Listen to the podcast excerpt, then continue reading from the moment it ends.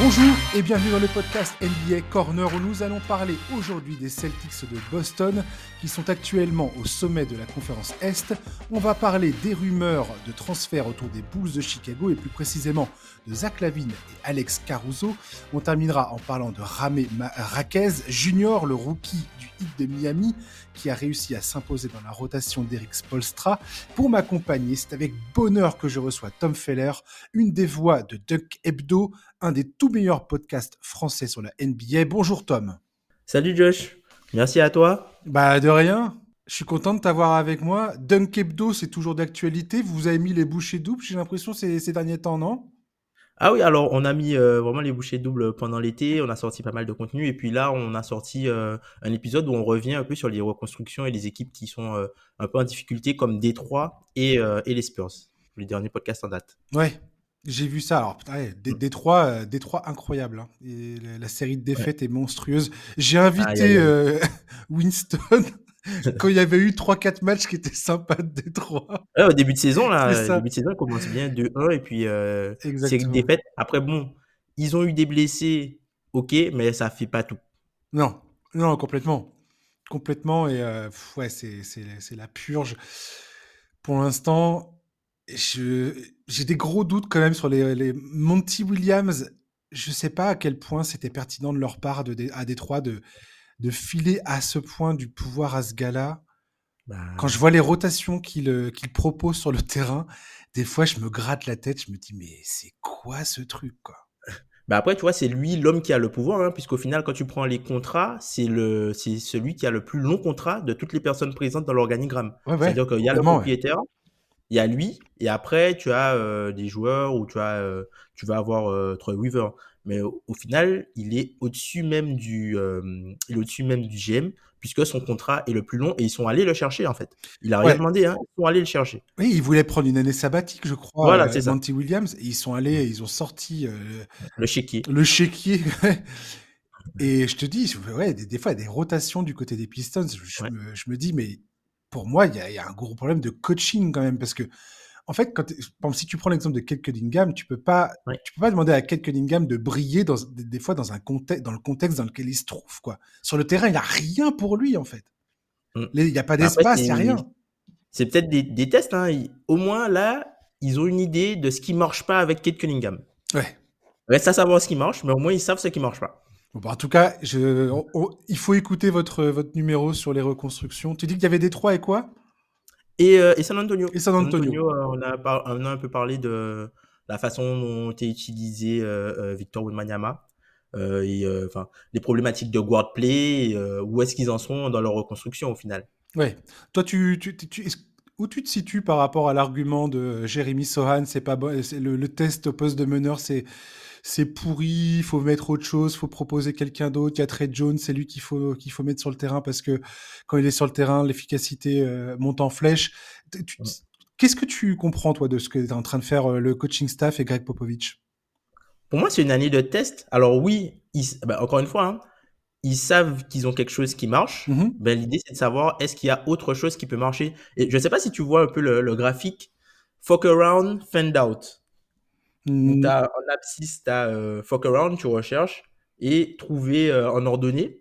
Et euh, plus tu cherches, plus tu, vas, plus tu cherches dans des combinaisons difficiles, plus tu as potentiellement les choses de trouver ou de savoir quelque chose qui ne marche pas. Donc là, ils sont dans une année de tests où ils font énormément de tests.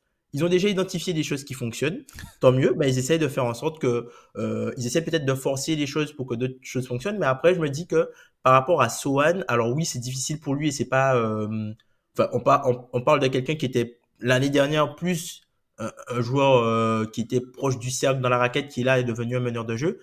Et là, on essaye de, de, de, le, de le, faire devenir, tu vois, un peu un meneur de jeu. Mais je trouve que c'est intéressant pour son développement au playmaking, mais ça ne veut pas dire que dans le futur et dans le, la, la, construction ultime de cette équipe-là, que ce sera lui le meneur de jeu. Tout ce sera potentiellement un, un, il va reprendre peut-être son rôle de, de, de point forward, par exemple, avec euh, des skill sets du meneur de jeu. Et quelque chose de ce qui peut être intéressant, c'est que tu vois, quand tu, parfois quand tu joues avec euh, des gars, parfois tu comprends pas comment ils font pour ne pas te voir, comment ils font pour ne mmh, pas mmh, te mmh, donner la balle. Tout à fait. Alors que là, en fait, en étant dans les deux rôles, il peut se dire ah ok, là je manque, là j'ai manqué, euh, j'ai manqué le joueur sur ce timing là. Bah peut-être que quand, euh, par exemple, moi je serais de l'autre côté, ben, je serais un peu plus indulgent avec ça, ou je me placerais différemment, puisque en étant le porteur de balle, je me rends compte que c'est pas si évident que ça de voir le mec, tu vois. Donc je pense que c'est quelqu'un qui va lui faire euh, peut-être. Alors c'est peut-être un peu euh, brûler les étapes hein, sur son évolution et le faire faire quelque chose qui est très très difficile pour lui, mais potentiellement dans le futur, ça pourra peut-être l'aider si par exemple il devient un point, point forward en sortie de banc. Je pense que c'est le moment parfait pour le faire personnellement, parce que San Antonio n'avait pas, vocation à gagner quoi que ce soit cette saison. Alors, euh, effectivement, après, il faut faire attention toujours à l'impact moral euh, sur, le, moral des joueurs d'enchaîner les défaites comme, ça. ça. peut être, ça peut être compliqué à, digérer pour, pour, pour ces joueurs. Mais l'expérience avec Sohan, ça me fait penser. Alors, je compare pas, euh, je vais pas comparer Jérémy Sohan à Giannis Antetokounmpo, mais à Giannis Antetokounmpo, euh, si tu regardes son, son début de carrière à Milwaukee, notamment quand Jason Kidd était coach, Jason Kidd lui a confié le ballon euh, très rapidement, quasiment à en faire un point forward, c'est-à-dire vas-y Giannis, prends la balle, mène le jeu. Euh, fais, fais, fais, fais de la merde sur le terrain, prends les mauvaises décisions, perds les ballons, mais construis-toi une vision construis-toi une, une, robustesse balle en main quand tu as, as, des pressings défensifs. Et mmh tu vois bien que dans son évolution, ça a été déterminant pour en faire le joueur qu'il est aujourd'hui. Ouais. C'est une histoire de répétition. Voilà. Et je pense que Jérémy Sohan, comme tu l'as très bien dit, et c'est ça qui m'énerve quand je vois les critiques euh, des fois sur les réseaux sociaux, euh, en disant eh, Jérémy Sohan, c'est pas un meneur. Non, non. Mais c'est pas la question en fait.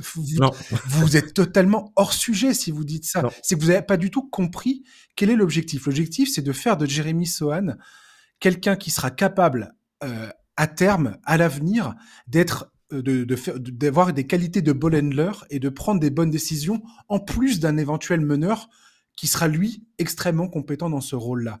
Mais mmh. le but, c'est pas de faire Jérémy Sohan un meneur de jeu, c'est de développer ses skills, de, ses qualités de, meneur de ballon, enfin de, enfin oui, de voilà, de, de ball handling, pour faire en sorte qu'à l'avenir, ça soit un joueur que tu puisses euh, décemment mettre avec Victor Wembanyama. Enfin, c'est vraiment un, c'est dire à Jérémy Sohan, on croit en toi à 200%, quoi, tout simplement. C'est ça, puis potentiellement, c'est quelqu'un que tu pourras avoir, puisque on voit bien avec l'évolution euh, aujourd'hui NBA, on n'a jamais eu des porteurs de balles euh, aussi grands. Mmh. Alors oui, Jeremy Sohan ne deviendra pas le porteur de balle principal, mais potentiellement, ça peut devenir ton porteur de balle euh, dans la seconde unité, par ça, tout à fait. Ou ça peut être, voilà, ton... Et t'as jamais trop de porteurs de balle en NBA aujourd'hui, c'est ça la vérité.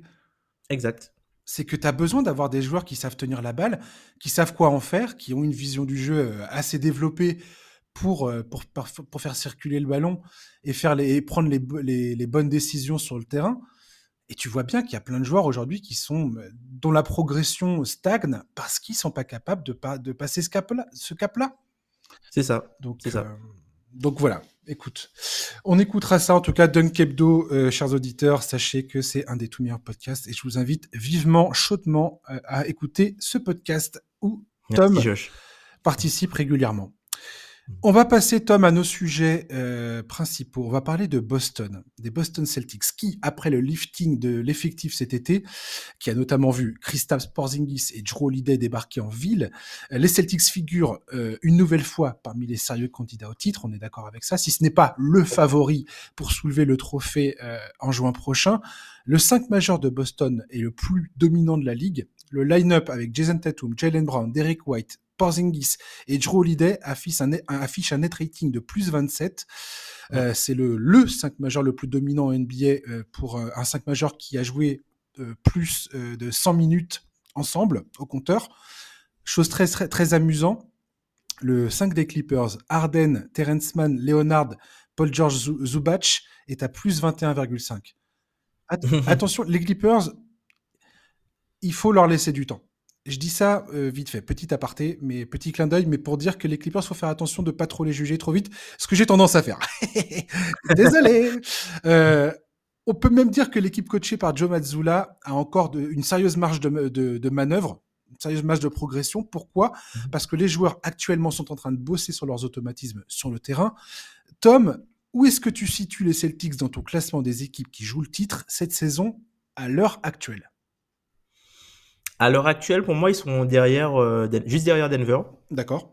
Ils sont juste derrière, Denver, parce que Denver, il y a beaucoup de certitudes. Là où euh, Boston, il y a des certitudes, mais il y a aussi des questions, notamment à l'intérieur avec euh, notre, notre fil d'Ariane, hein, depuis qu'on a commencé à enregistrer ensemble, notre fil d'Ariane, tous les épisodes qu'on a fait ensemble, on a parlé à un moment donné de Christophe. Ça, euh, depuis quand il était à Dallas en plus. Hein. Tout à fait, tout à fait, tout à fait. on, on, en parle. On sait, tu, tu m'as fait des petits clins d'œil des fois d'ailleurs. Par rapport à ça, c'est un, un, de nos joueurs euh, qui nous lit, toi et moi, effectivement. C'est ça. Et, et, oui, je, je, suis tout à fait d'accord avec toi. Porzingis, euh, vite fait, euh, c'est marrant que tu dis ça parce que est, il est dans, dans le, c'est le premier nom qui est affiché dans mes notes. en même temps, je savais que j'allais te parler, donc. Mais ce que, je, ce que je trouve positif côté Porzingis, c'est qu'il confirme son excellente saison aux Wizards l'an passé. Mm-hmm. ce, ce, que j'attendais de voir, euh, et pour l'instant, ça, se confirme. Donc c'est tout à son honneur. Euh, je veux dire, il a été, on peut dire qu'il a passé enfin une intersaison libérée de ses blessures à répétition. On voit qu'il a travaillé dur pour retrouver son excellent niveau sur le terrain. C'est lui qui a le Player Efficiency Rating, le PR le plus élevé de l'effectif. C'est lui qui a également le meilleur box plus minus de l'équipe. Donc c'est un ratio efficacité entre l'attaque et la défense. Euh, il est redoutable au tir, son efficacité au tir est, absolument incroyable.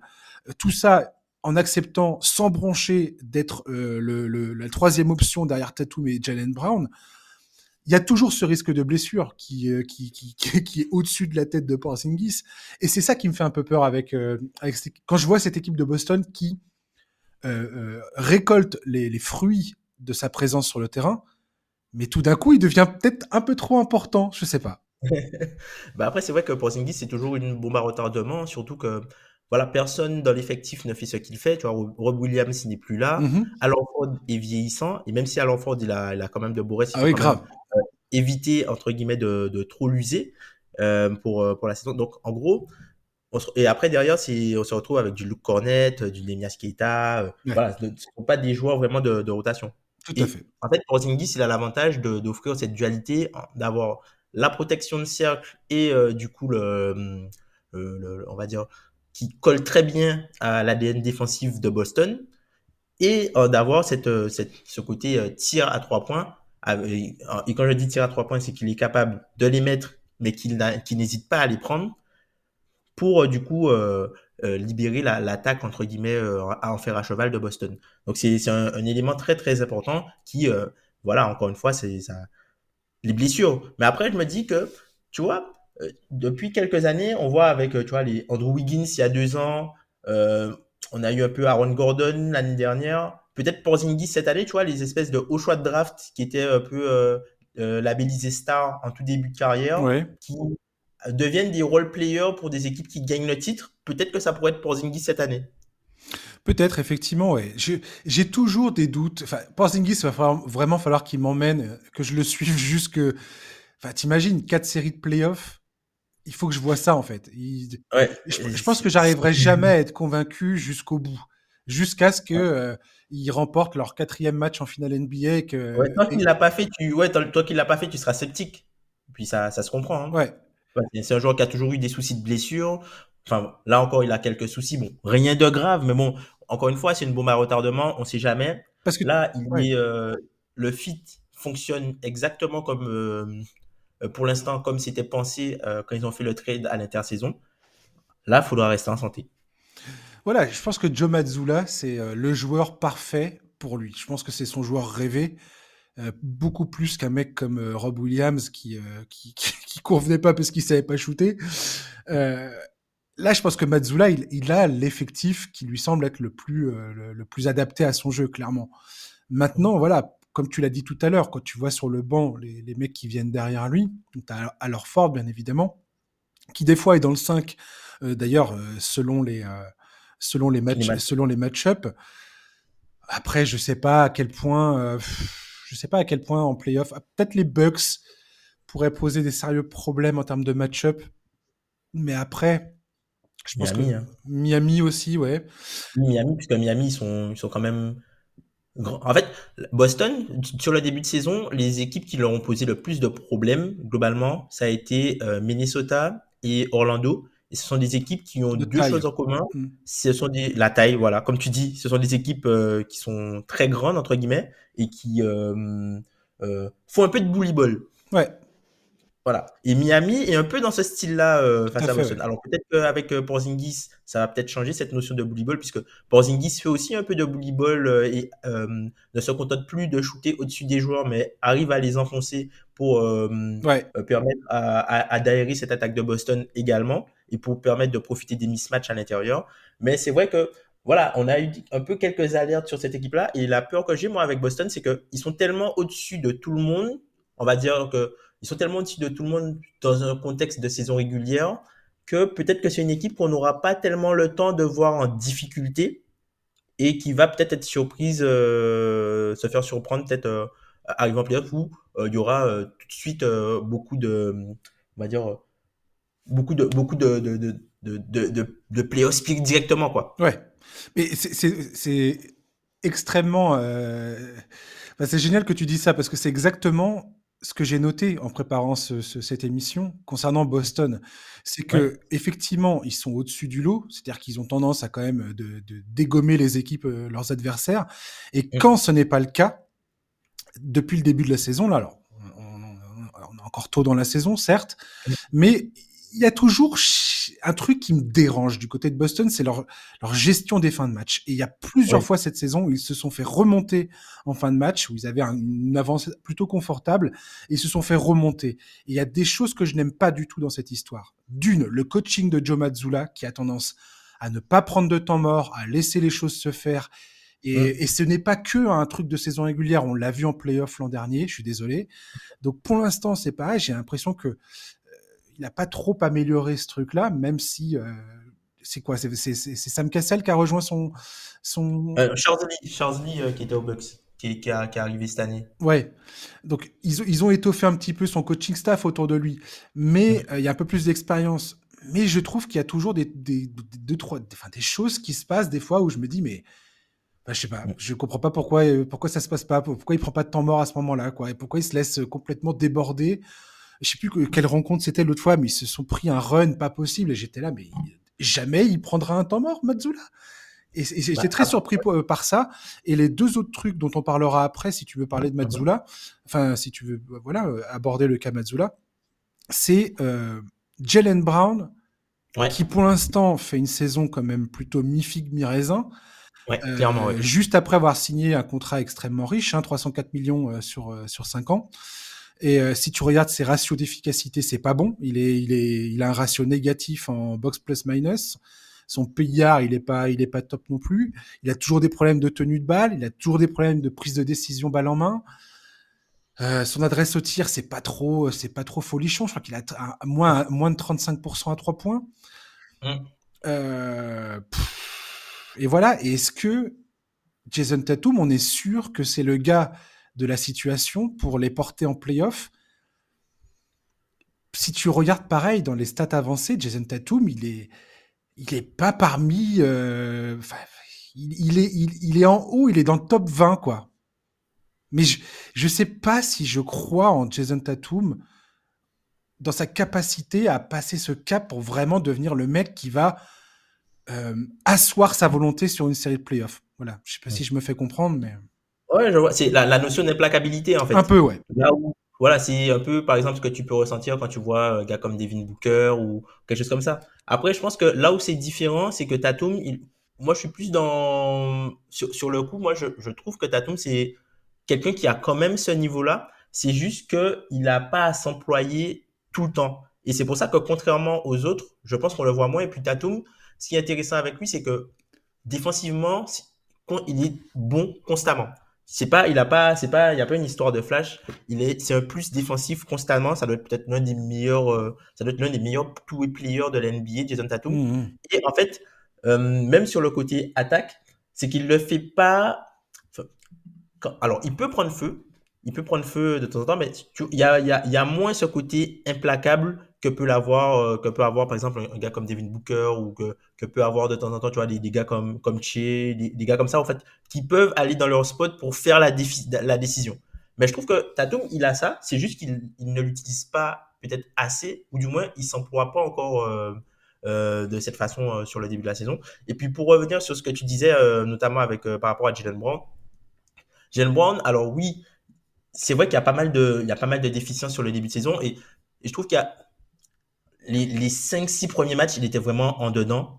Depuis 3-4 matchs, ça avait un petit peu mieux, notamment sur la notion Premier League. Mais en fait, tout ce qu'on avait au début de saison, c'est, tu avais l'impression que Jalen Brown, il voulait prouver et qu'il était uniquement dans le mode scoreur. Mm. C'est-à-dire qu'il s'isolait un peu du, euh, il s'isolait un peu du collectif et c'était scoring, scoring, scoring, scoring. Et là, on commence à avoir un petit peu, et, je pense que c'est d'ailleurs ça aussi hein, qui, qui, les a coûté, qui leur a coûté les, les, différentes fins de match où, euh, tu vois, Jalen Brown, euh, euh, je me souviens pas c'est quel match où il veut prendre le match à, à son compte euh, plusieurs possessions. Je vois très bien de, quel, de quoi tu veux parler. Tu vois, tu vois quel match Tout à fait. Voilà, il veut prendre le match à son compte et finalement, voilà, beaucoup de, beaucoup de, entre guillemets, de, de, de hero ball oui, de déchets. Il, a, il a beaucoup de déchets, en fait. Et c'est un gros problème pour l'instant. C'est ça. Et je pense que voilà, euh, par rapport à la fin de la saison, ça va être des joueurs, entre guillemets, ces deux-là vont être à surveiller. Mais il faut pas oublier que autour, alors oui, euh, Joe Mazzulla, c'est plutôt un, coach qui laisse faire les joueurs, entre guillemets. Mhm. Mais autour, il y a, y a, quand même, il y a quand même du joueur l'idée, il y a quand même Derrick White qui est l'un des meilleurs. il est euh, incroyable. Derrick White et, Porzingis, ce sont les deux joueurs les plus efficaces et les plus impactants de cette équipe des Celtics actuellement. C'est assez fou quand même de se dire ça.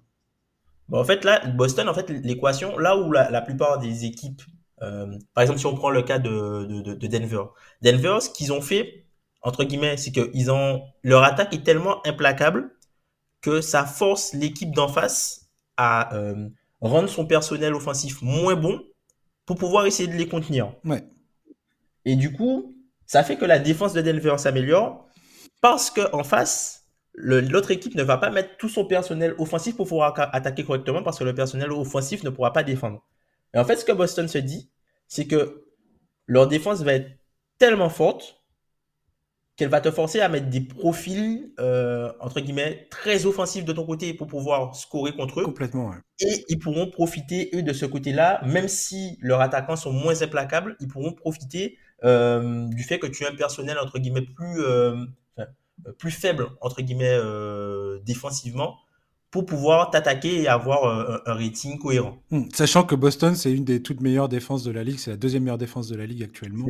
Donc euh, en plus, tu mets pas tes meilleurs joueurs et derrière, euh, tu, tu, te cognes la, une défense de fer. Quoi. Donc, c'est ça. Donc c'est perdant-perdant, effectivement. le seul truc qui, qui, me dérange, en fait, avec Boston, j'ai aucun doute sur le fait que Boston, tu vois, enfin, à à accrocher la première place à l'Est ou même de, de, toute la ligue, tu vois, qui termine avec le meilleur record à la fin de la saison, ça, ça ne mmh m'étonnerait pas du tout. Mais c'est le type de jeu et la, l'origine des points de cette équipe qui me, qui me pose problème. Je crois que, attends, je vais retrouver le truc. Voilà.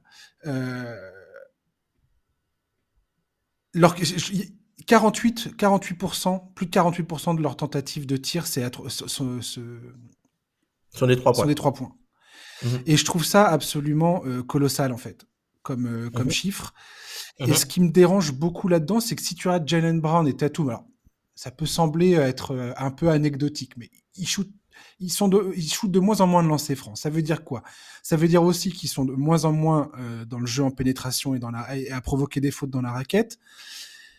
Et les équipes comme ça qui euh, se nourrissent, qui nourrissent la marque aussi d'une manière aussi efficace soit-elle, hein, je veux dire, ils sont ultra efficaces Boston. Il y a rien à redire là-dessus. Je, je suis pas, je suis pas en train de, de remettre. Les, les, joueurs qui prennent les tirs de loin, les joueurs qui prennent les tirs à trois points, sont des joueurs quand même très efficaces. Tu vois, les Sam Hauser qui est en feu depuis le début de la saison, Orford qui en met, Porzingis qui en met qui est très propre, Derek White qui en met qui est très propre. Et au final, le déchet, il est sur les deux joueurs euh, principaux de la création et peut-être un peu avec Drew Holiday. Voilà. En effectif field goal, ils sont quatrième de la ligue, je crois, Boston. Le problème, c'est que quand tes deux joueurs majeurs, comme tu viens de le dire, Tatum et Brown, sont des joueurs qui potentiellement peuvent passer totalement au travers. Et venez pas me dire que c'est jamais, que c'est pas le cas puisqu'on a vu ça exactement en playoff la saison passée. Et franchement, s'il n'y avait pas eu quelques euh, contre-performances, potentiellement, c'est les Sixers qui sortaient Boston, quoi. Et, euh, et, moi, si je suis fan de Boston, ça me fait peur que tout mon jeu, même Porzingis d'une certaine manière, euh, mmh que, que, mes joueurs principaux soient tous des mecs qui se reposent beaucoup sur le tir. Oui. Le tir de loin ou le tir à mi-distance. Le jour où ça marche pas, et en playoff, on sait très bien que quand tu as des défenses qui sont là, que tu vas te les taper au minimum quatre fois consécutives et que tu commences à tomber sur des défenses qui sont élites, euh, le Heat, euh, les, les, Sixers, les Bucks, enfin, on verra à, quoi ça ressemble. Pour l'instant, les Bucks, ils n'ont pas une défense les Bucks, ça va. élite pour le moment. C'est saison. Bref, on, on, verra à quoi ça ressemble. Mais quand tu commences à, rencontrer des, des, défenses comme ça qui, euh, qui vont avoir le temps de, te, de faire du scouting à 200% sur tes joueurs, je sais pas, je sais pas. Ça me. Boston reste pour moi un gros point d'interrogation quand même. Sur leur capacité à, franchir cette ultime marche, tu vois ce que je veux dire? Oui, oui, je, ils, sont là, ils sont là, ils sont juste mm. devant le trophée. Le trophée est à portée de main. T'as l'impression qu'ils ont les mm. doigts dessus mais je sais pas pourquoi j'ai encore du mal à me dire qu'ils sont capables d'aller d'aller le saisir quoi. Mmh. Parce qu'en fait, si tu, enfin, globalement, tu vois, Miami a fait deux finales sur les, Miami a fait sur les quatre dernières années, Miami a fait deux finales, les Bucks en ont fait une, les Celtics en ont fait une. Euh, ouais, et, le Heat en a fait trois. le Heat, ils en ont fait trois? Non, deux. Deux, deux, deux, non, deux sur les. Euh, sur les quatre dernières. Oui, voilà, c'est ça, ouais sur les quatre dernières, le Heat en a fait deux. Euh, c'est les, finales de conférence. c'est les finales de conférence, pardon. Les Celtics en ont fait une et les Bucks en ont fait une. C'est ça. Et on peut se dire que c'est décevant que les Celtics n'ont fait qu'une finale au final. Complètement. Donc euh, je vois pour, je vois je vois je vois ce qui t'inquiète. Le côté euh, oui, je, je, vois je vois très bien ce qui t'inquiète mais après encore une fois, voilà, c'est encore une fois, Tatum et Brown sont quand même des jeunes joueurs par rapport aux joueurs qu'ils ont affrontés en face. Alors oui, ils ont de l'expérience parce que depuis qu'ils sont, euh, depuis qu'ils sont NBA, ils font les playoffs tous les ans et ils arrivent loin. Et, et voilà, y a, voilà, des niveaux de compétition qui sont euh, très sérieux. Hum. Mais c'est pour ça, tu vois, c'est pour ça aussi qu'on est aussi plus dur, je pense, sur ce qu'on attend de ce type de joueurs-là, parce qu'ils sont dans une classe entre guillemets où euh, voilà, tu es amené à jouer le titre tous les ans, tu te bats contre des joueurs qui vont potentiellement, enfin, tu, tu, tu, comme contre des, des, first ballot ou of Famer, mmh. des choses comme ça. Donc on est, on est dans le, on est dans le gratin, le très haut niveau. Et effectivement, tu vois, c'est la, tant qu'on verra, tant qu'on ne les verra pas faire, ben, on aura quand même l'appréhension qu'ils soient, sont pas capables. Un peu comme, un peu comme c'est arrivé avec Jokic avant l'an dernier. C'est vrai. Mais pour le coup, Jokic avait déjà démontré sa capacité en playoff à élever son niveau de jeu. Et euh, oui. écoute, il faudra que je, je, je, je, réanalyse tout ça de façon beaucoup plus profonde. Mmh mais euh, mais il faut que je vois euh, que Tatum. J'ai pas l'impression que Tatum, c'est un joueur qui affiche un niveau de jeu euh, supérieur en playoff par rapport à la saison régulière. Je suis, ah, je suis pas certain de ça faut voir sur l'ensemble des campagnes, mais tu vois, Tatum, il a ses moments en playoff. Hein, oui, oui, non, mais je, ah, dis, encore une fois, je, je, qu'on soit, moments. Hein. Qu'on soit bien d'accord, que, que, que, ça soit bien clair. Je ne dis aucunement, jamais de la vie, que Tatum n'est pas un bon joueur, qui n'a pas eu performé en playoff et ainsi de suite. Je, mmh. ce, ce, joueur est extrêmement fort, il a performé en playoff, il n'y a aucun souci. Ma question, c'est plus de dire, est-ce que on est sûr que Jason Tatum est un joueur capable d'amener son équipe euh, sur l'étape supérieure, supérieure? Vraiment de, de, passer ce cap-là. Que, Jason Tatum est un joueur absolument formidable, une euh, partie du gratin de la ligue, ça, il n'y a aucun débat là-dessus. Maintenant, est-ce que c'est ce joueur, est-ce que ce joueur-là est vraiment capable de euh, porter son équipe au-delà? C'est ça ma question, en fait, concernant Tatum. Un peu comme Kevin Durant, tu vois. Kevin Durant, j'ai mis du temps à comprendre que c'est un joueur qui tout seul, euh, enfin tout seul, euh, qu'en tant que numéro un d'une équipe, potentiellement, ça va être compliqué pour lui d'y parvenir. Alors qu'on parle de Kevin Durant quand même, Tom. Mais je pense, je pense pas que Durant avait, avait ça en lui et que après, bah, on ne saura jamais. Il est parti, il est parti aux Warriors. Donc, euh, donc voilà. Mais... Grand bien, ça, ça, lui a fait un grand bien d'ailleurs de partir aux, Warriors, puisqu'au final, il a obtenu, entre guillemets, euh, les récompenses qu'il voulait. Et puis, enfin, c'est vrai que si on, on, peut reprendre la même problématique, tu vois, si on reprend euh, Tatum et, euh, et Durant, ce sont des joueurs qui sont arrivés plutôt en tant que scoreurs. Et de plus en plus, ce qui va faire la différence dans le très très haut niveau, c'est la notion de playmaking. Et on le voit. Hmm. Et quand du coup ton numéro 1 n'est pas un joueur implacable sur du playmaking, il faut que son scoring soit d'une efficacité, euh, d'une très très très grande efficacité. Et malheureusement, ce qui se passe, c'est que bah, si ton, par exemple, ton, as ton meilleur scoreur qui est Jason Tatum, qui est pas forcément euh, dans le top des créateurs de NBA, même s'il a beaucoup progressé en termes de création depuis son arrivée à NBA, hein, mais que après ton deuxième joueur, c'est c'est pas un joueur créateur non plus, bien au contraire, bah c'est là où tu te, c'est là où tu as, tu as, tu as entre guillemets des problèmes dans la construction de ton effectif. Il faut que tu ailles trouver cette création ailleurs. Tout à fait. Tout à fait. Et je regardais les stats de, de, Jason Tatum là, en, 2023 en playoff. Il était tout à fait extraordinaire. Hein. Alors les finales, la, finale de conférence, il a vraiment, euh, il a vraiment euh, complètement vrillé à trois points. Mm. Il était à 23% à trois points, mais euh, voilà. Et tu vois, quelque part, ça, ça, ça, touche un peu à ce que j'essayais de dire tout à l'heure. En tout cas, à ma question que j'ai, j'ai aucune certitude et aucune, aucune affirmation à vous sortir là tout de suite maintenant. Euh, J'aime pas faire ça et j'essaie d'éviter de le faire. Mais, mais voilà, c'est-à-dire que c'est des joueurs qui sont tellement dépendant de leur adresse. Mm. Euh, tu me diras comme n'importe quel joueur, comme n'importe quelle équipe. oui, bien évidemment, mais quand le, le, le, plat de résistance de tes points, c'est euh, du shooting à trois points ou à mi-distance, euh, voilà, c'est plus problématique pour moi. Oui, puisque, ce ce c'est un joueur qui se sert de son scoring pour pouvoir faire du playmaking après. C'est pas un, un, joueur qui va penser playmaking et qui va prendre ce que la défense lui donne. C'est la menace de son scoring qui ouvre en fait les brèches de playmaking. Et c'est sûr que s'il il, il met pas dedans, s'il est absent au scoring, ben il y a, y a une réaction au niveau de la défense. Là où il faudra qu'il continue à progresser, c'est comme tu le disais, la capacité à aller chercher des fautes et à se rapprocher du panier. Mm-hmm. Ça, c'est quelque chose qui sur lequel il travaille euh, depuis euh, depuis 3 4 ans maintenant. Donc ça commence on commence à avoir des effets puis Jason Tatum c'est un joueur qui est beaucoup plus costaud hein, qui arrive maintenant à aller dans ses spots sans forcément avoir besoin d'écran ou euh, il arrive à, à mettre un, petit coup d'épaule. Après encore une fois on en revient sur la, la problématique de taille et de force physique. Quand il tombe sur des joueurs qui ont entre guillemets qui sont plus forts qui ont une plus grosse force fonctionnelle il faut qu'ils s'emploient un petit peu plus et qu'il faut qu'ils fassent plus de moves. Et du coup là il, il, est plus sur euh, on va dire, du, du, de la création de séparation plutôt en reculant qu'en avançant. Mais aujourd'hui, tu vois, Jason Tatum, c'est un joueur qui, quand il a un joueur qui est plus petit que lui en face, il a aucun mal à aller l'enfoncer, à se rapprocher du cercle et à limite à pouvoir créer euh, depuis le poste. Quoi. Pas forcément poster le joueur, mais euh, créer une situation ou attendre qu'on vienne le doubler pour pouvoir enclencher un mouvement, pour avoir un swing, swing, swing, trois points dans le coin. Ouais, tout à fait. Écoute, on verra bien en tout cas ce qui, euh, ce qui se passe du côté de Boston. Cette équipe, elle est quand même, comme on l'a dit tout à l'heure, le 5 majeur est absolument impressionnant. Mm -hmm. Porzingis, Jrue Holiday, Derek White, Jalen Brown, Tatum, c'est c'est du fort. Il y a du monde derrière aussi. Alors Ford, bon, 37 ans, mais toujours aussi incroyable, capable de switcher sur n'importe quelle position bien, bientôt. C'est assez fou. Euh, écoute, on verra.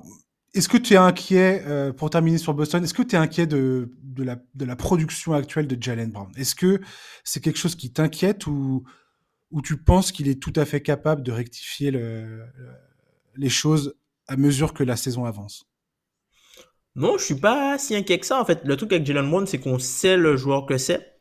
Je pense que les personnes qui attendent que ça devienne euh, un, un, playmaker génial ou que ça devienne euh, un joueur sur balle en main, je pense que ces personnes-là se trompent. Je ne pense pas que ce sera ce type de joueur-là. Mais il a quand même assez de qualité aujourd'hui pour être bon dans ce qu'il fait. C'est juste qu'il faut qu'il euh, enlève un peu de déchets dans, dans, son jeu. Tu vois, par exemple, sur les derniers matchs, euh, alors pas Chicago, mais le match juste avant, il y avait pas mal de, de ah, je crois Chicago aussi, il y avait pas mal de choses, tu vois, sur, euh, par exemple, sur les cuts avec euh, Orford où on, le joueur il, il est bien servi, il profite des cuts et tout ça. Il y avait moins de, de Jalen Brown qui attaque de façon frontale. Donc peut-être que c'est ça euh, aussi. Après, euh, c'est face aux Bulls, j'ai envie de te dire. Les Bulls, euh, on va en parler, on va en parler juste après, mais bon, tu me fais un gros match face aux Bulls, je suis pas impressionné, quoi. Mais oui, oui. Je veux dire, c'est. Mais tu vois, pour moi, ça, ça m'apprend pas énormément de choses. si ce n'est qu'il est, il, est toujours capable. il nous a déjà prouvé qu'il était capable d'être mmh un joueur absolument saisissant et, et de, très très haut niveau. C'est juste que là, pour l'instant, ça se passe pas du tout, quoi. Mmh. franchement, en bossant sur cette émission, je, savais très bien que j'allais tomber sur des stats de Jalen Brown qui n'étaient pas, qui étaient pas à son avantage. J'étais loin de m'imaginer qu'il était sur des ratios négatifs en termes de, de stats avancés, quoi, en termes d'efficacité. Je, je, je, voyais pas ça comme ça personnellement. Je suis assez, je suis assez surpris quand même que mmh. ça, que ça perdure comme ça et. Euh, et que voilà, et je, je, je, me dis le pari de Boston de lui Enfin, Boston avait rien d'autre à faire que de faire ça, bien évidemment, que de lui offrir son contrat. Je veux dire, bien évidemment que tu gardes ce gars-là. Surtout après, euh, après avoir fait les finales en 2022. Je veux dire, c'était, c'était il y a, il y a, il y a, un an, quoi. Donc, euh, tu, tu, poursuis l'aventure, bien évidemment. Mais ouais, je sais pas. Je sais, il y a, il y a plein, ce duo, Tatum Brown, pour du côté de Boston, je, c'est une des histoires ces dernières années qui m'arrache, ou sur laquelle je m'arrache le plus la tête, quoi. Les cheveux, pardon. c'est, ça me, ça m'interroge vraiment beaucoup, quoi. Eh ben, ben écoute, hein, on va dire que tu as encore le temps, je pense, euh, tu vas peut-être avoir peut-être un an ou deux ans où ils seront encore ensemble, puisque je pense pas que ça va perdurer longtemps avec à cause des problématiques financières. Ouais. D'avoir deux sur de, de, d'aussi gros contrats et d'avoir une équipe autour puisque voilà, il faut pas se leurrer, c'est l'équipe de Jason Tatum. Et euh, bah, si, euh, entre guillemets, euh, Jalen Brown, si moins à Jason Tatum que le package que les Celtics peuvent recevoir pour un joueur comme Jalen Brown, puisque c'est quand même un joueur qui a une position à l'aile qui est très recherchée en NBA. Et je pense qu'il y a des équipes, malgré son contrat, qui seront intéressées pour le récupérer, tout simplement parce qu'il y a des équipes qui n'attirent personne. Et d'avoir un joueur de ce calibre, calibre qui est alors qui n'est pas un joueur calibre NBA, mais qui est quand même un All-Star, de récupérer un All-Star qui est sur un long contrat de 4-5 ans, ben, tu as des équipes, des petits marchés ou des, équipes peut-être comme Indiana ou des choses comme ça qui, sur le marché, ne trouveront pas un joueur de ce niveau-là. Même s'ils peuvent lui proposer un tel contrat, elles ne trouveront pas un joueur de ce niveau-là. Donc, tu as des équipes comme ça qui pourraient être intéressées par récupérer le contrat en, voyant le contrat comme une chose positive, en se disant que voilà, on a ce joueur-là, on a potentiellement un joueur All-NBA dans notre équipe, ben, on peut récupérer un joueur, entre guillemets, All-Star euh, pour aller à côté de lui et on l'a pendant longtemps. Tout à fait. Eh ben écoute, on verra euh, ce que nous réservent les, Celtics pour la suite de la saison.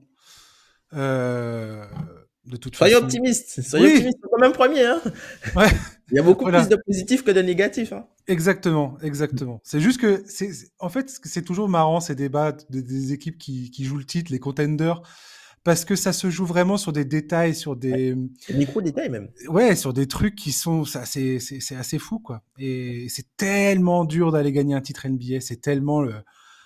Un lay-up de, un, de, de, White. Euh, c'est ça, ouais. Au buzzer, Tatum qui se fait la cheville.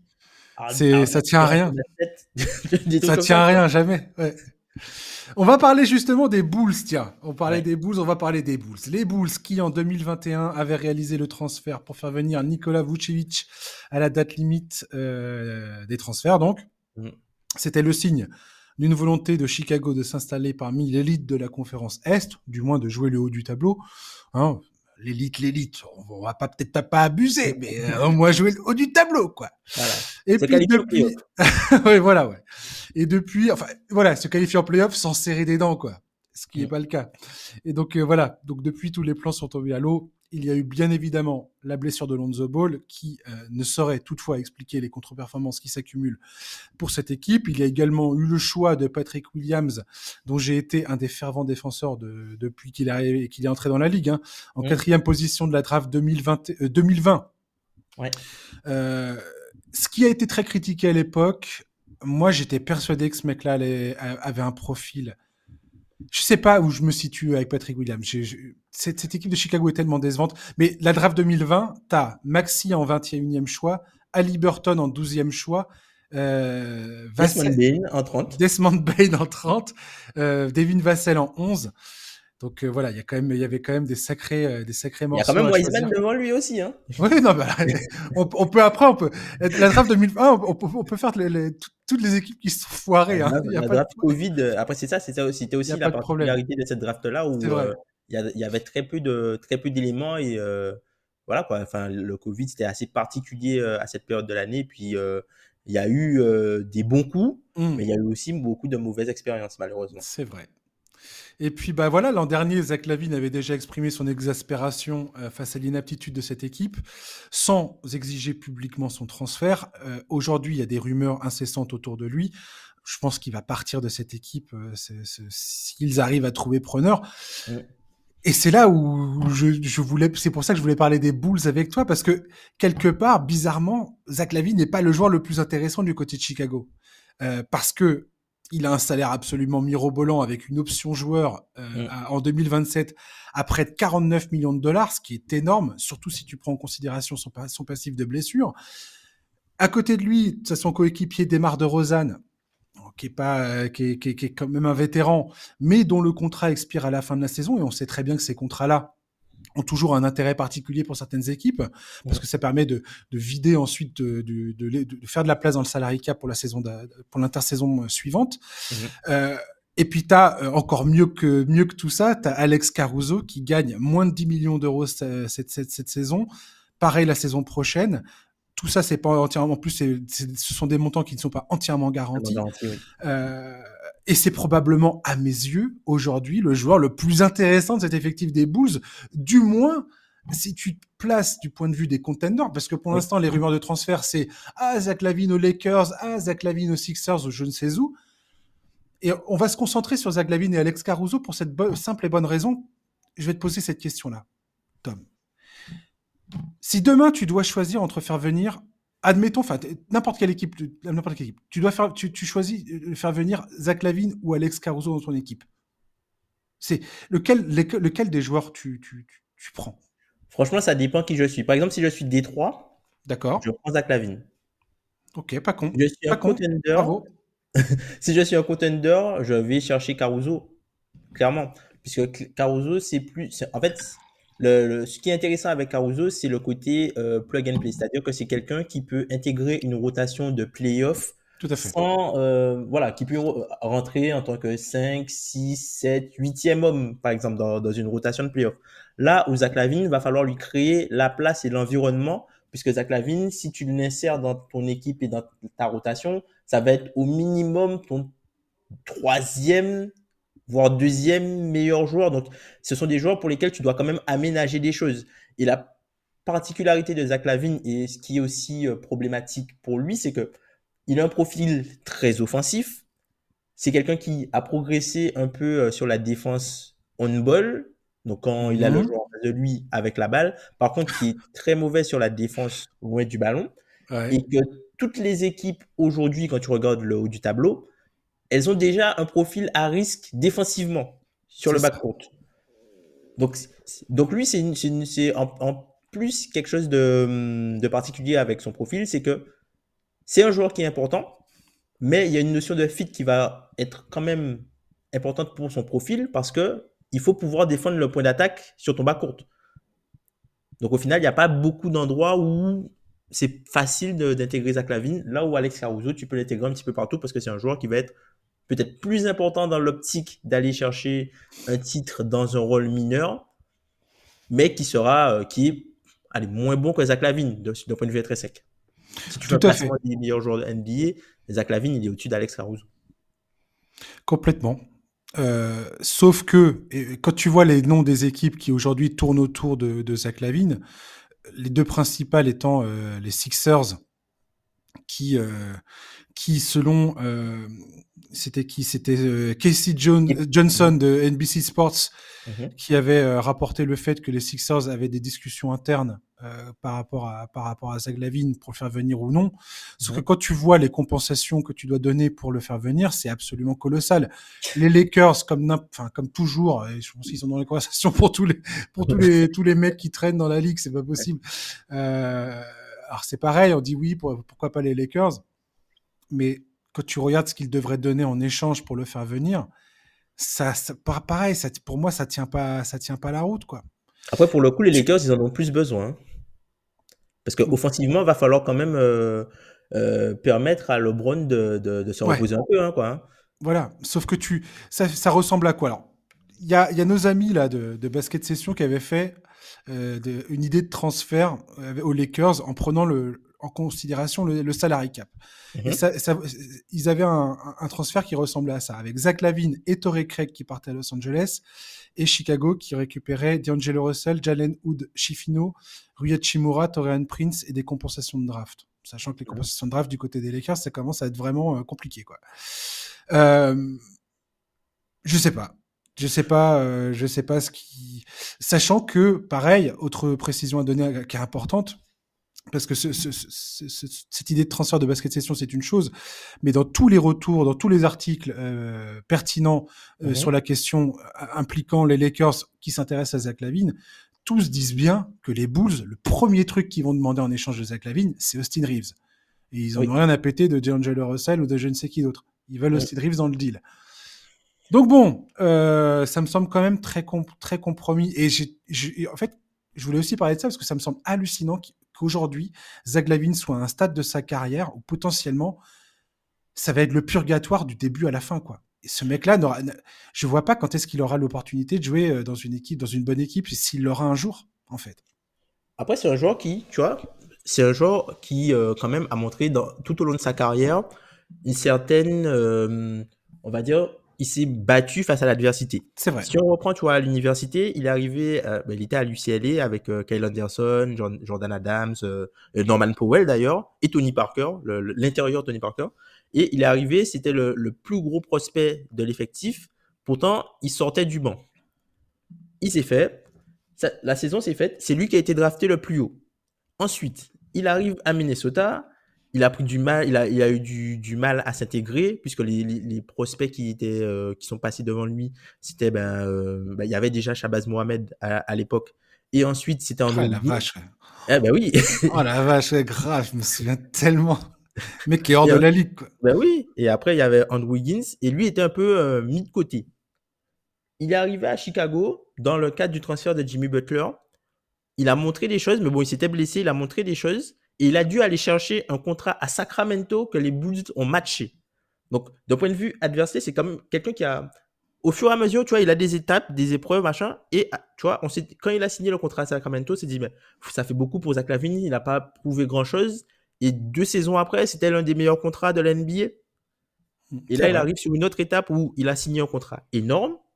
Il n'a jamais prouvé à la hauteur de ce contrat-là. Et on se demande, ben, est-ce qu'il va pouvoir gagner un jour? Au moins là, il a pu faire les playoffs avec, euh, ben, c'est avec, euh, ben, il y a deux ans. C'est ça, exactement. Là, ils étaient à, un max trousse de, de, potentiellement faire les playoffs la, la saison dernière. et finalement, Miami fait le run euh, et eux, ils rentrent à la maison. Mais voilà, c'est un joueur qui, je trouve, au fur et à mesure qu'il y a eu des étapes dans, dans sa carrière et qui a toujours progressé. Donc, je trouve qu'on devrait potentiellement lui laisser le bénéfice du doute. Alors, je dis pas que Zach Lavine va devenir un top 10 NBA demain, mais je pense que c'est un joueur qui peut encore progresser si ses problèmes de blessure sont derrière lui, puisque c'est un joueur qui est quand même fort sur le scoring. C'est quelqu'un qui est assez dynamique, notamment d'un point de vue tir où il est euh, plutôt bon dans la diversité des tirs qu'il peut prendre. Il peut prendre du pull-up, il peut se créer son propre tir, il peut prendre du catch and shoot également, il peut prendre des, tirs en sortie d'écran. Et c'est quand même quelqu'un qui garde une forte, gravité au cercle. Donc, c'est, un bon cocktail, je trouve, pour euh, le joueur qui est, Zach Lavine. Après, il faut voir qui peut être intéressé par ce, type de profil-là. Moi, tu vois, je ne verrais pas les Lakers. Je peut-être peut-être plus deux équipes, soit Sacramento, soit Orlando, globalement. Alors, Sacramento, pourquoi? Parce que euh, on est dans une équipe qui est déjà très offensive, avec euh, un jeu huilé. Et du coup, euh, je trouve que Zach Lavine apporterait vraiment ce côté implacable. Tu vois, alors, oui, je vois. Avec Kevin Werther, mais Zach Lavine, c'est pas Kevin Werther, tu vois, le, côté implacabilité avec Fox, qui est aussi, comme tu en as parlé la, semaine dernière, hein, un monstre au scoring. Mais encore, il y a, encore une fois, il y a le côté défensif qui, pose problème, notamment avec Sabonis. Donc, ça te donnerait euh, trois joueurs sur tes trois joueurs majeurs, euh, pas vraiment de gros défenseurs, même si Fox est capable de faire euh, certaines choses. Et après, Orlando, puisque Orlando qui a un problème de, entre guillemets, de création de tir. en dehors de Cole Anthony et de, de Paolo Manquero et Franz Wagner, la création de tir à Orlando, c'est très, très, très compliqué. Et du coup, bon, ils arrivent à gagner comme ça aujourd'hui. Mais pas sûr qu'il puisse continuer comme ça en, en puisque Jalen Suggs, il a beaucoup progressé sur le côté défensif. Il met des tirs depuis le début de la saison, mais c'est pas quelqu'un qui est fort pour s'en créer. Là où Zach Lavine ajoute vraiment ce côté dynamisme et il serait dans un, il serait, dans, dans, dans, on va dire dans, dans, dans un organigramme où, euh, où à, à, côté de lui, il y a pas mal de défenseurs qui peuvent, entre guillemets, le cacher, puis ça reste un joueur euh, athlétique. Entre, et après, la, la grosse question, c'est que veut Chicago? Que veut le front office de Chicago? C'est ça. C'est toujours ça, c'est toujours ça. Est-ce que euh, il veut euh, faire, faire table rase et euh, simplement se séparer du contrat? Dans ce cas-là, il va chercher un contrat expirant pour matcher Zach Lavine et utiliser potentiellement son cap space pour récupérer des assets après. Ou est-ce qu'ils veulent faire un peu comme ils avaient fait euh, pour Jimmy Butler, là, ils avaient appelé ça le, retooling on the fly? Ouais. Building on, the fly. Euh, Pax et, et, et euh, Foreman et, Paxton et, ils vont récupérer des, des, joueurs qui potentiellement peuvent quand même matcher et donner un sens à, avoir une équipe qui fait sens, tu vois, même si elle est, elle est moins bonne, quoi. Donc c'est qu'est-ce qu'ils veulent? Tout à fait. Oh, c'est vrai que la stratégie des Bulls n'est pas claire parce que ça. Euh, une fois que une fois que tu as, envoyé euh, Zach Lavine ailleurs, il te reste de Rosanne. De Rosanne, je, je, l'ai dit, je l'ai dit tout à l'heure. Euh, de Rosanne, son, son contrat se termine à la fin de la saison, mais euh, mais pas pas Vucevic qui qui a un contrat qui dure jusqu'en 2025-2026. Donc, euh, donc voilà, il faut que tu saches à peu près quoi faire et qu'est-ce que tu veux faire. Zaglavin, Zaglavin effectivement, c'est assez, c'est assez fou de, de, se dire que ce joueur-là, je suis tout à fait d'accord avec toi sur le fait qu'il ait du talent, mais il pose, il y a tellement de, il faut que tu le mettes dans un cadre qui lui, enfin, qui, qui le permette de mettre en avant ses qualités et d'effacer ses défauts il a des défauts qui sont quand même assez, assez plombants, surtout si tu es une équipe qui espère aller loin. Orlando, je suis pas, je suis pas foncièrement convaincu que Orlando, une équipe comme Orlando devrait faire venir Zaglavin. Pourquoi? Parce que Zaglavin est, est, trop loin dans son, dans sa carrière pour, euh, pour venir casser ce qui est en train de se passer à Orlando maintenant. Pour moi, Orlando a autre chose à faire que d'aller mettre 50, 000, 50 millions dans un mec, euh, enfin filer 50 millions à un mec comme Zach Lavine, clairement. Parce que je vois pas où est euh, l'intérêt pour Orlando de brûler, d'essayer de brûler les étapes dans leur évolution. Mm. Peut-être que je me trompe, mais euh, parce que toi, tu le sais mieux que quiconque. Euh, on sait jamais quand est-ce que il y a un, jour la vie elle est belle, l'avenir est prometteur, et puis euh, tout d'un coup c'est le c'est le purgatoire quoi. Ouais, exactement. Tu sais jamais quand, quand est-ce que la fenêtre s'ouvre en, réalité et quand est-ce qu'elle a la vitesse à laquelle elle peut se refermer. Après c'est une équipe qu'on n'a pas mentionné, peut-être Miami par exemple. Alors Miami, qu'est-ce qu'ils iraient faire avec Zaglavin Miami? Quand tu as, bah. un mec qui s'appelle Tyler Hero qui est exactement le même profil. C'est pas exactement le même profil, puisque tu vois, Tyler Hero, il, il, est moins, il va moins au cercle. Ouais. Il, va moins dans la, il est moins dans la provocation, euh, et il est beaucoup moins implacable. Et puis Tyler Hero, c'est quelqu'un qui a besoin de beaucoup plus de moves pour pouvoir être dangereux. Ouais, le problème de, pour Miami tout de suite, hein, je, je, t'arrête, mais tout de suite pour moi, le problème de, de Miami, c'est que non seulement il faudrait filer euh, Tyler Hero dans le dans le dans l'histoire, mais il faudrait qu'il file probablement euh, Rami Raquez, dont on va parler tout à l'heure.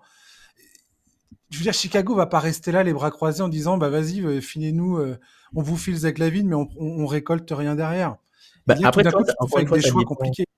Encore une fois, tu vois, ça dépend ce qu'ils veulent, puisque en, en NBA, faut pas oublier, tous les acteurs ne sont pas forcément rationnels parce que ils ne mmh ils n'ont pas les mêmes, euh, ils n'ont pas les mêmes prérogatives, tu vois. Tout à fait. Tu as tout à fait raison. Mm. Donc, euh, je sais pas trop. Et euh, pour moi, l'équipe, enfin voilà, après, comme tu disais tout à l'heure, tu as des équipes comme les Pistons, mais bon, là, tu, tu, tu, proposes à Zaglavine de repartir dans un truc absolument catastrophique. Tu as soulevé un point, le, point qui est, qui est, déterminant dans toute cette histoire, c'est ça. C'est qu'est-ce que veulent faire les Bulls? C'est ça. C'est quoi leur objectif en fait? Est-ce que c'est de faire la braderie, de récupérer le maximum de pics de draft, éventuellement des jeunes talents, et de repartir à zéro? Et je pense que c'est ce qu'ils devraient faire, clairement. euh, de, tout vendre, quitte à pas, pas revendre à perte, mais quitte à pas récupérer. Quand tu vois le, transfert qu'il y a eu avec Orlando, par exemple, pour faire venir Vucevic, bon, mmh. pour Orlando, ça, ça a donné Wagner, Franz Wagner et, et Wendell Carter Jr., qui, qui, est devenu un, un excellent une excellente pièce de, de, de, de, cet effectif. Quoi. Et Diato Ward. Euh, ouais. Donc, euh, bah, je sais pas, c'est ça. Les boules, je sais vraiment pas. C'est illisible leur stratégie pour l'instant. Et là, j'ai hâte de voir si d'ici la date limite de transfert, ils vont prendre des décisions. Quoi. Bah, et, et pour moi, Alex Caruso, pour le coup, est un joueur qui peut vraiment faire bouger les lignes, euh, notamment si jamais il, les Sixers arrivaient à récupérer ce mec-là d'une façon ou d'une autre, euh, je pense que pour les, Sixers, pour moi, ça les mettrait dans une... Une autre dimension, tu penses? En tout cas, en tout cas, je sais pas si je les mettrais dans la même phrase que Boston, parce que Boston est clairement pour moi une tête au-dessus de tout le monde, mm. et je ne pense pas que ça changerait ça. Mais alors, dans, leur, dans un face-à-face avec Milwaukee, ouais. Je pense que ça les mettrait complètement au même niveau que Milwaukee dans, dans mon estime, euh, enfin dans, le, dans la course à l'Est. J'aurais, j'aurais beaucoup plus de, de, de, difficultés à départager euh, le Heat, les Bucks et les Sixers. Mmh.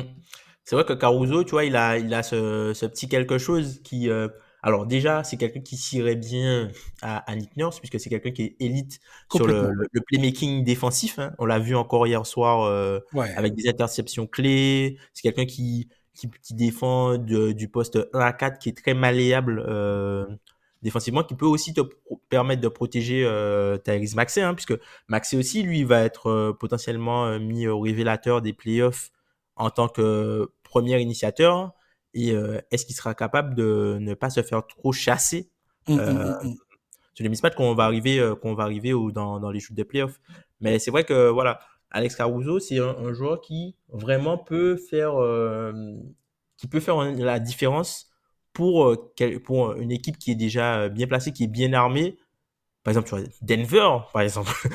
tu vois, une équipe comme Denver. Ah, qui tu mets Caruso à Denver, mais laisse tomber. Voilà, qui va jouer le, le, entre le rôle de Bruce Brown. Hmm. Ça peut, ça peut être intéressant. Les, Sixers ont le, ont le capital, euh, de, de, on, les, on les assets en termes de draft et de, et de talent et de joueurs pour faire le deal. Euh, Denver, potentiellement, peut trouver également un terrain d'entente. Euh, je pense que c'est possible.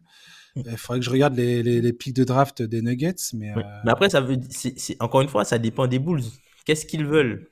Tu vois, parce que peut-être que, entre guillemets, on va dire que d'un point de vue théorique, euh, Philadelphie, d'un point de vue théorique, Philadelphie a des pics de draft.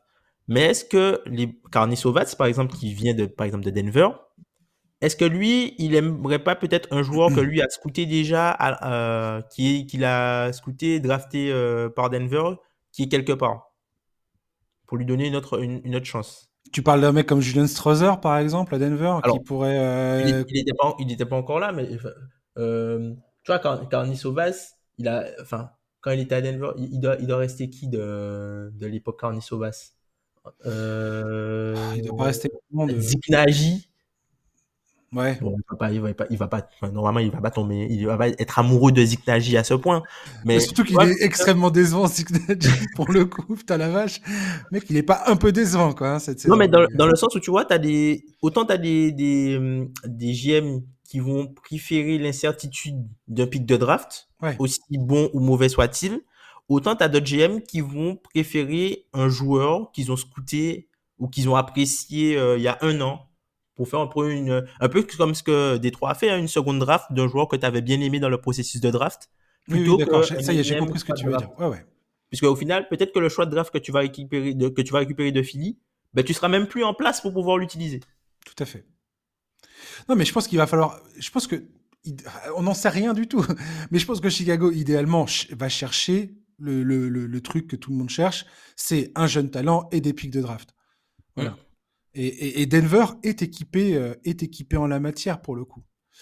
Euh, S'ils pensent à un moment ou à un autre que, que ça peut faire bouger les lignes, euh, que ça peut leur garantir euh, quelque, quelque chose, pourquoi pas mais je suis pas sûr que Denver soit prêt à faire un pressing tout terrain. Alors je regarde les, pics de draft de, Denver, ils ont leur premier tour en 2024 et leur second tour. Ils n'ont que leur second tour en 2025. En 2026, ils ont les deux. Et ensuite, on passe directement en 2028 où ils ont que le premier tour de que leur premier tour de draft. 2029, ils ont que leur second tour et 2030, ils ont les deux, premier et second tour. Donc euh, de, de, choix de draft. Ou sinon, tu vois, ça peut ils, ils, ont, ils ont, ils ont encore les Denver a les moyens de négocier euh, clairement euh, sur un dossier pareil, quoi. Mm. Et les Sixers aussi. Euh, voilà, faut, faut, voir, faut voir ce que cherche, euh, faut, voir ce que cherche Chicago. Pour terminer sur Chicago, avant de partir sur mon, mon petit chouchou du moment, euh, démarre de Rosanne, un petit mot sur lui. Lui, c'est pareil, c'est un crève-cœur un peu tout ça, quoi. Entre son départ de Toronto, qui enchaîne sur un titre euh, dans la foulée, et après le mec, il, arrive à Chicago, ça, ça, se passe bien, et puis finalement, le voilà, là, il arrive non seulement en fin de carrière, et en plus. Pff, bah, que, que, faire, quoi Ça va peut-être être un, joueur aussi à surveiller à la deadline, hein, puisque visiblement, il va pas, enfin, il devrait pas continuer à Chicago l'année prochaine. Non, ça c'est à peu près sûr. Voilà, il est en fin de contrat. Donc, euh, et c'est sûr que Chicago va essayer de s'en débarrasser, de récupérer quelque chose, puisque sinon il récupère rien du tout. C'est ça. Ou, ou, le front office est complètement euh, nul. Euh, il faut virer tout le monde dans ces cas-là, j'ai envie de te dire c'est dommage. Et puis, enfin, et même dans, l'ensemble, tu vois, c'est triste un peu, puisque, tu vois, par rapport à, hum, à ce qui s'est passé dans, dans, la semaine, là, le, le fameux euh, euh Drummond, là, pour le, pour le, le point à virage, euh, pour le, le, in-season tournament qui a fait, qui, qui, justement a permis à, entre guillemets, à, à Boston de se qualifier pour, pour, pour ça.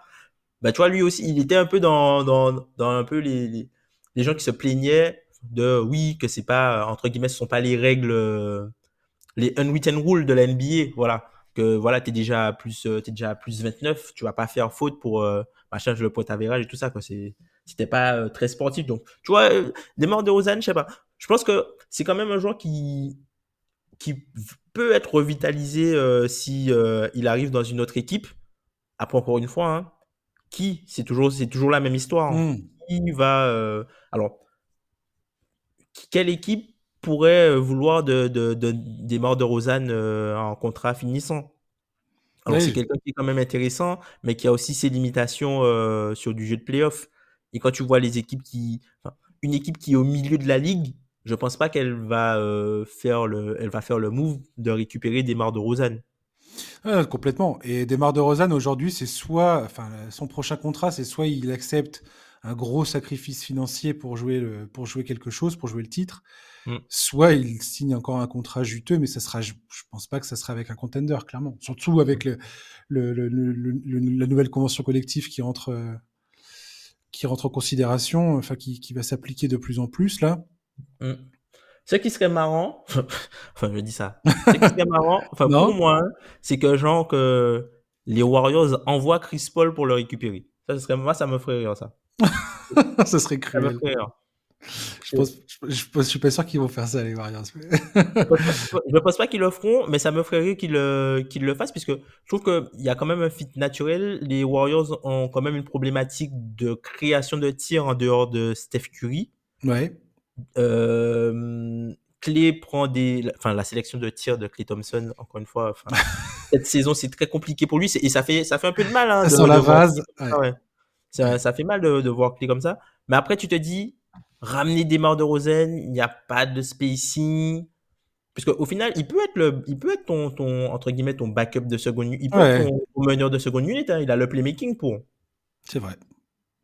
On verra ça. On verra ça. En tout cas, Chicago, clairement, cette équipe, alors pas elle personnellement, mais avec les joueurs de son effectif, mm. elle, peut, elle peut venir euh, un peu euh, euh, changer la donne en cours de saison à la mi-saison. Il faudra suivre ça de près toutes ces rumeurs, tous ces joueurs qui vont potentiellement bouger.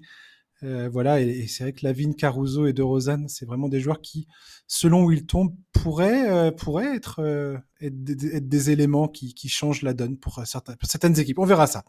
On va terminer. Alors, je, je t'ai pas parlé des Grizzlies finalement parce que tout à l'heure on s'est on s'est emballé sur vos sujets de Hebdo et je t'ai pas Et voilà, on a parlé de, on a parlé de Détroit et des Spurs, mais pas des Grizzlies.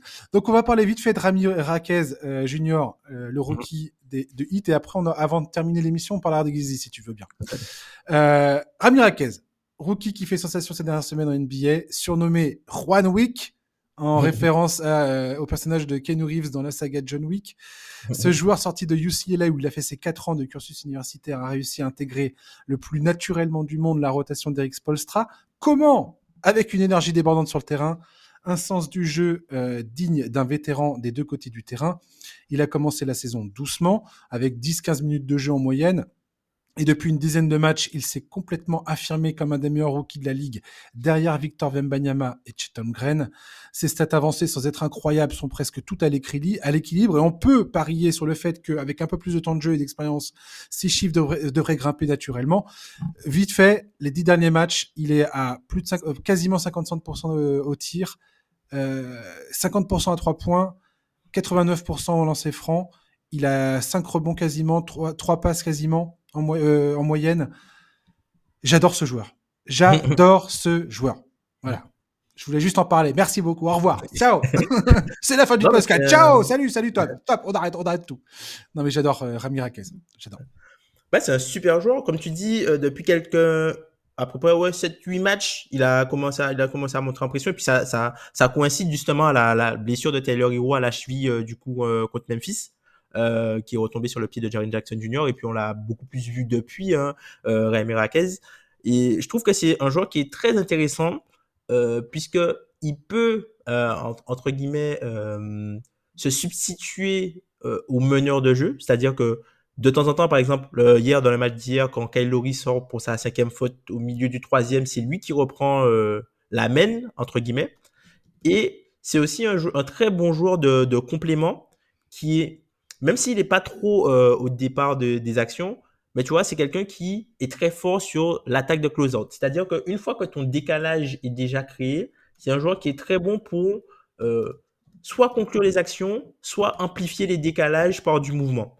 Donc, par exemple, on parle de l'attaque de close-out, c'est quelqu'un qui est très bon pour, euh, une fois qu'il pénètre dans la raquette, mmh, mmh, mmh, se stopper. C'est quelqu'un qui n'est jamais rushé vraiment, c'est soit, soit se stopper, il va trouver une passe euh, à l'opposé. C'est quelqu'un qui maîtrise aussi déjà pas mal la, notion de, reloca de relocation. Ah ouais. C'est-à-dire que le ballon, il, va, il va, euh, il va attaquer le close-out, il va rentrer dans l'axe. Ben, s'il finit pas, il fait une passe, ben, il va ressortir. Euh, il va se repositionner immédiatement. Voilà, se repositionner pour être disponible au cas où il y a un autre kick-out pour pouvoir punir l'attaque. Et c'est aussi quelqu'un qui est plutôt bon sur le jeu arrêté, notamment parce qu'il a c'est quelqu'un qui a une très bonne force fonctionnelle et euh, qui arrive à aller dans ses spots en déplacement. Alors, c'est pas un gars hyper musclé, hein, mais tu sens que c'est un gars qui a, de la, qui a de la force et qui bouge les joueurs un peu, un peu à la manière de Josh Hart. Ouais, tout à fait. Ouais. Les joueurs, en fait, pour aller dans ces endroits préférentiels et qui arrive du coup, euh, notamment par exemple sur le jeu au poste, c'est quelqu'un qui est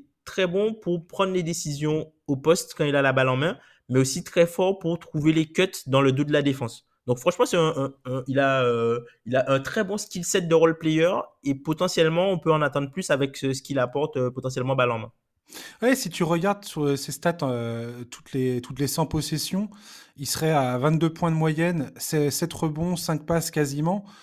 c'est des, stats, très très encourageantes pour Miami qui a vraiment, tapé sur un. C'est inespéré en fait de tomber sur un mec comme ça, étant donné que bah, après toute la déception autour de la, du recrutement qui n'a pas eu lieu de Damien Lillard et tout ça.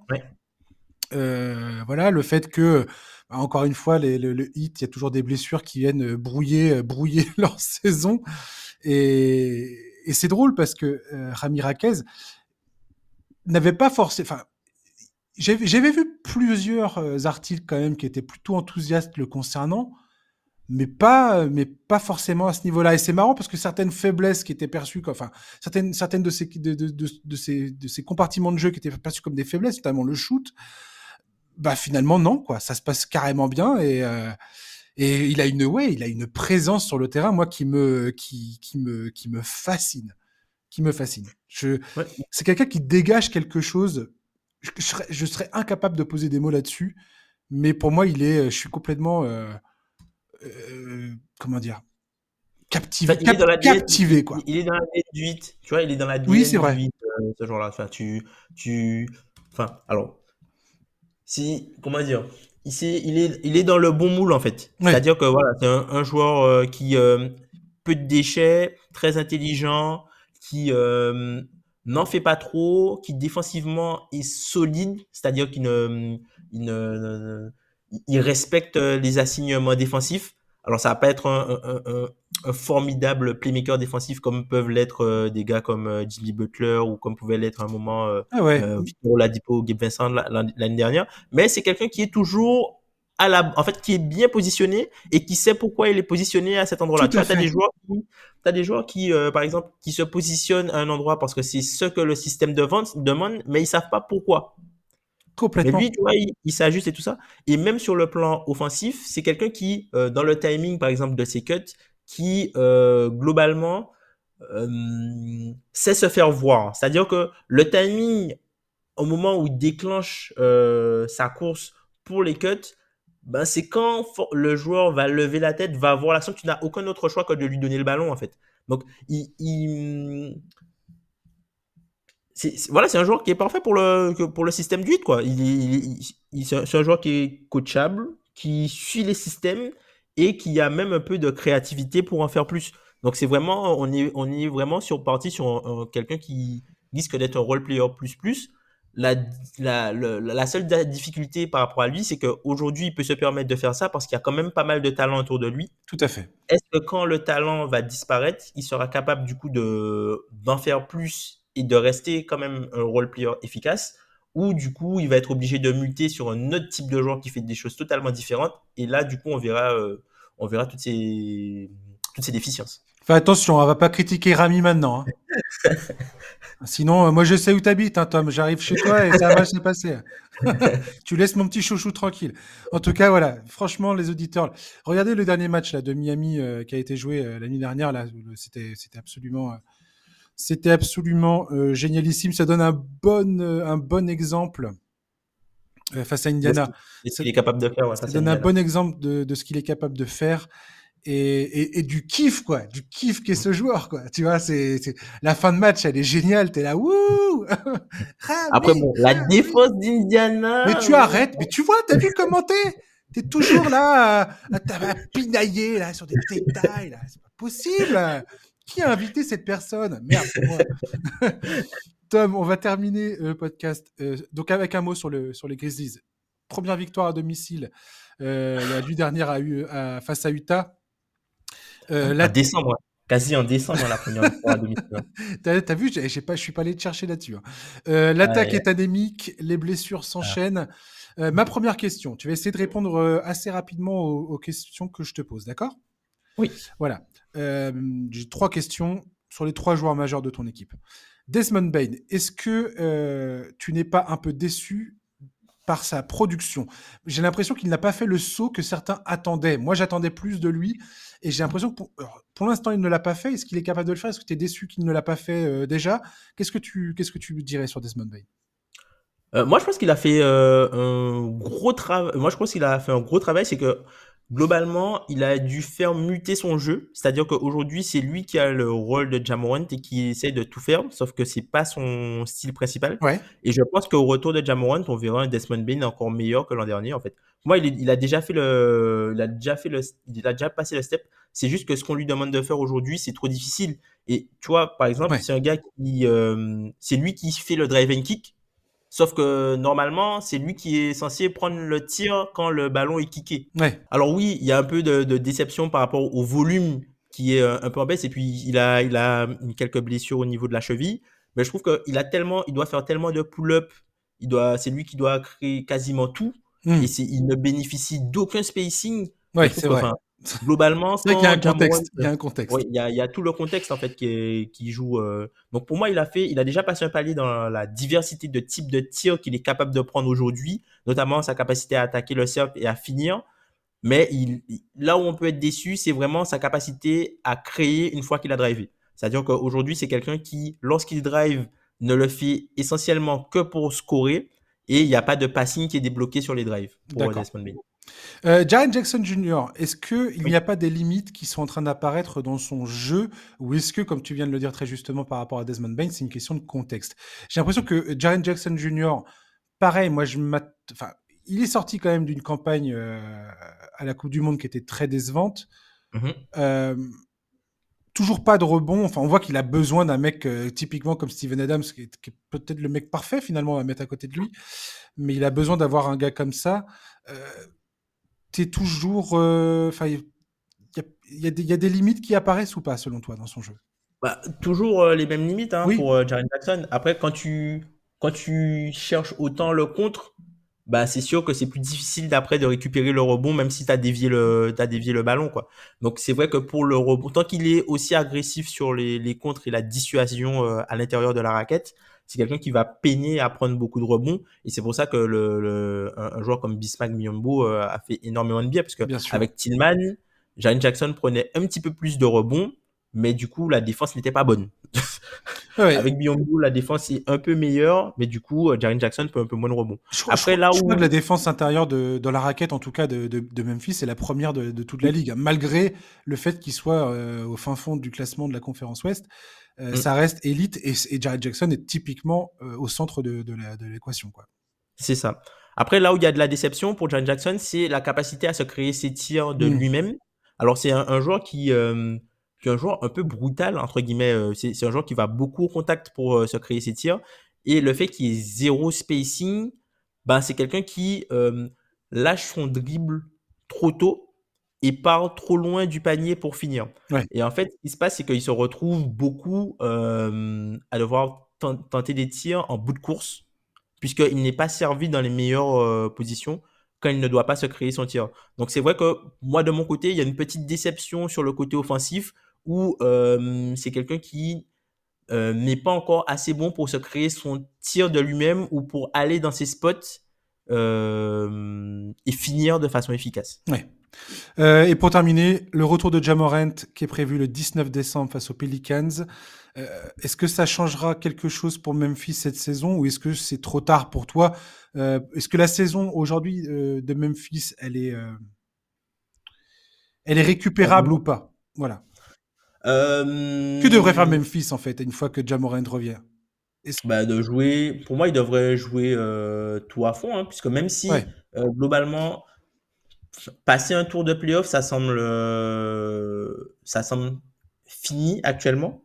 Je pense que le seul moyen où Memphis arrive à arriver en playoff d'ici la fin de saison, c'est via le play-in et encore, puisqu'il y a quand même pas mal d'écarts. Après, il y a d'autres équipes qui peuvent avoir des blessés, donc on sait jamais hein, ce qui peut se passer. Il y a des, ça peut se blesser euh, devant. Memphis peut enchaîner une série de, victoires. Parce qu'on sait que généralement les mois de janvier, février, Memphis enchaîne toujours euh, une dizaine, peut-être des, séries de 7, 8 victoires consécutives. Donc faut voir euh, ce qui se passe au retour de Jamoran. Mais je trouve que Memphis doit jouer la saison parce que ils ont fait des, il y a eu pas mal de, choses qui ont été faites à l'intersaison du coup pour construire l'effectif autour de Jamorant. Bah, donc du coup là ils vont pouvoir savoir bah, si ceux qui pensaient faire autour de Jamorant, est-ce que ça fonctionne? Et si ça fonctionne pas, comment ils arrivent à réajuster? Puisque voilà, hein, il n'y a, plus de entre guillemets, il y a plus de Tyus Jones, il y a plus de de, de, meneur backup. Bien sûr. Il, y a, alors si il y a, il y a comment dire, il y a plus de Steven Adams pour l'instant en tout cas. Il y a plus de Brandon Clark non plus pour l'instant. Donc voilà, c'est une équipe qui est totalement différente, qui est faite pour le jeu en drive and kick. Mmh, mmh. Sauf que aujourd'hui, les, les shooters ne mettent pas dedans.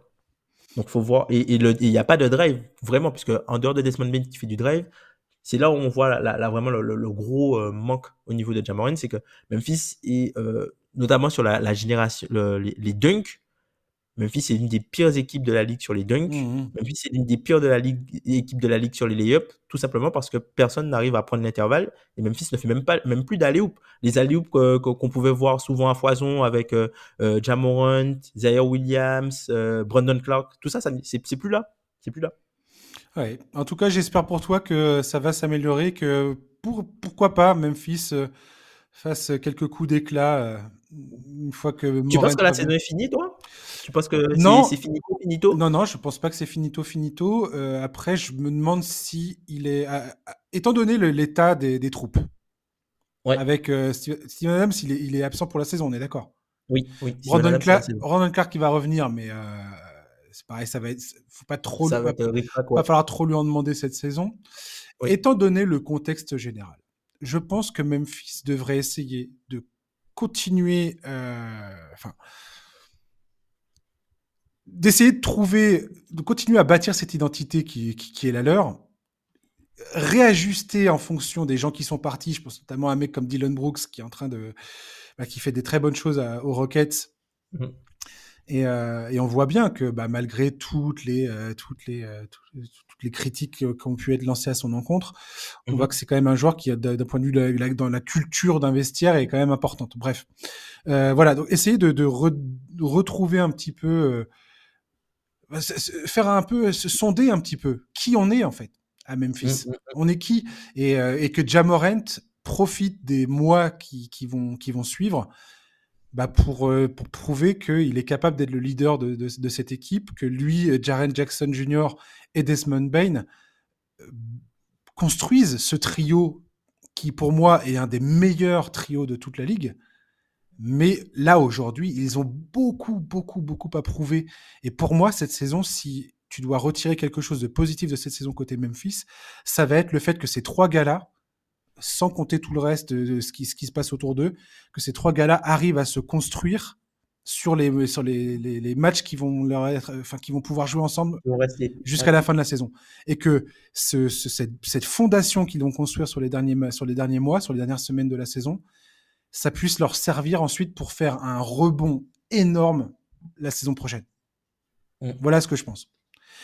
Après, en termes d'ambition, playoff, tout ça, je pense pas que ça sert à rien. Pas pour moi, ça sert à rien d'aller se cramer inutilement à faire jouer euh, les gars 42 euh, minutes pour euh, essayer de participer au play-in, quoi. Tu te mm-hmm. détends, tu, tu, tu, tu t'assois, tu te poses un peu et tu essaies de construire quelque chose. Tu essaies d'avoir un objectif voilà, de, de, de, construire plutôt des fondations plutôt que d'essayer de, de, courir euh, sur une ligne. De... tout faire pour cette année, quoi. Voilà, c'est pour cette année, complètement, ouais. En fait, pour moi, cette, cette saison doit bâtir la saison prochaine. Ok, je vois ce que tu veux dire. Doit construire les fondations de la saison prochaine. Voilà. Voilà ce que je pense. Mais euh, pour, euh, pour, voilà, sinon, la conférence Ouest c'est trop impardonnable. Donc, Donc c'est, Après, c'est, vrai que c'est, ça la, difficulté euh, des blessures, c'est que non seulement tu as des blessés, mais tu as euh, beaucoup de blessés au même poste. Ouais. Ça se trouve, ça se trouve on, va, on, va, se reparler fin mars et tu me, on parlera des, des Grizzlies qui, euh, qui ont accroché la huitième place et, et puis voilà. Tu vois, ça se trouve. et qui, qui sait, hein, qui, sait, hein. On sait pas, tu vois. Même si déjà fait des. des Il faut nous faire une finale de conférence. 13 victoires, des, choses comme ça. Hein. On verra. Mais c'est vrai que Jamorant, pardon, Jamorant, il est censé revenir euh, du coup dans 8 matchs. Euh, moi, au, début de saison, je m'étais dit, si Memphis est à 8-17, 8-17, quand Jamorant revient, mhm. c'est jouable. Là, je pense que l'équipe sera à 5-20, quoi. Ouais. Et c'est pas la même histoire. Non, c'est pas la même histoire. Parce qu'il y a, y a qui? Non seulement toi, tu es plus loin que ce que tu as pensé, et il y a aussi qui est devant, puisque les, équipes qui étaient censées être, euh, entre guillemets, dans euh, la même fourchette que, Memphis, globalement, quand on reprend les, prévisions de, l'intersaison, c'était Minnesota, mais Minnesota est loin devant déjà. Dallas, Dallas est loin devant, même si eux aussi, ils ont leurs problèmes. Oui, si on regarde le classement, ils sont à 4 matchs des Warriors qui sont la dernière place du play-in, qui sont en dixième position. C'est 9-10 euh, Golden State et eux, ils sont à 4-13. 4 victoires, 13 défaites. Mm. Donc, ils sont pas loin. Hein. Oui, mais ils sont, certes, ils sont pas loin, mais ils n'ont pas encore fini de creuser le trou. Non, ils n'ont pas fini de creuser le trou. Mais ce que je veux dire, c'est que, devant, il n'y a pas non plus un écart euh, qui paraît complètement insurmontable et qu'il y a quand même pas mal d'équipes qui ont, bah voilà, qui freinent un peu quoi. Je pense aux Rockets qui sont redescendus dans le classement.